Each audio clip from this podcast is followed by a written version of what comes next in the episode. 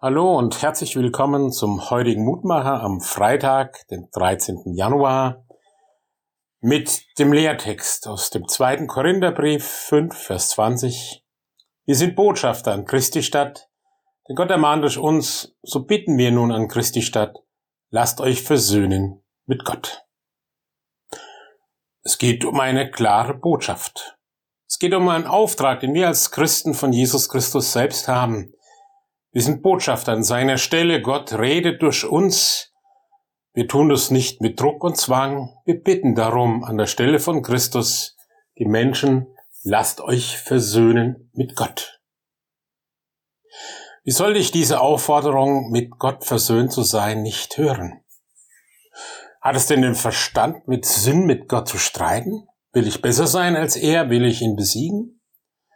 Versöhnt mit Gott das ist das Ende unseres Elends. Das ist der Aufstieg in die Kraft und Herrlichkeit. In Gottes Frieden leben als Gottes Freund.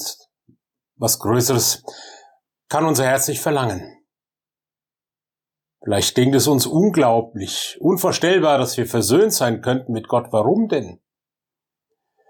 Ja, darum, weil wir alle in uns, ja, so eine Art Tendenz haben, eine Lust manchmal, sozusagen Gott beiseite zu lassen. Gott ist tot, der Gott der Väter und Propheten, der Gott und Vater Jesu, der Gott der Christenheit. Einst glaubten wir an ihn, meinten wir, hätten sein Wort gehört, seine Werke geschaut, doch das ist alles irgendwie Vergangenheit.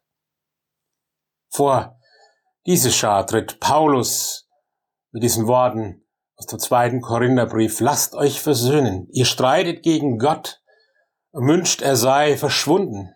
Darum lasst euch versöhnen mit ihm.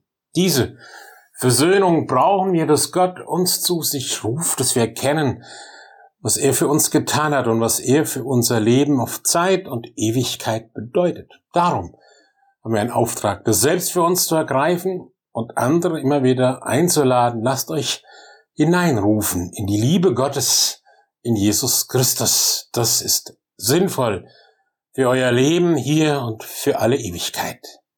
Lieber Herrn Gott, ja, hilf mir wieder neu zu erkennen, wie sehr ich auf dich angewiesen bin, wie sehr du mich anschaust in deiner Güte und Gnade und ja, wie wichtig es ist, dass ich in Verbindung bin mit dir und hilf, dass ich anderen mitnehme auf diesem Weg des Lebens und des Friedens. Amen. Es grüßt Sie, Ihr Roland Friedrich Pfarrer.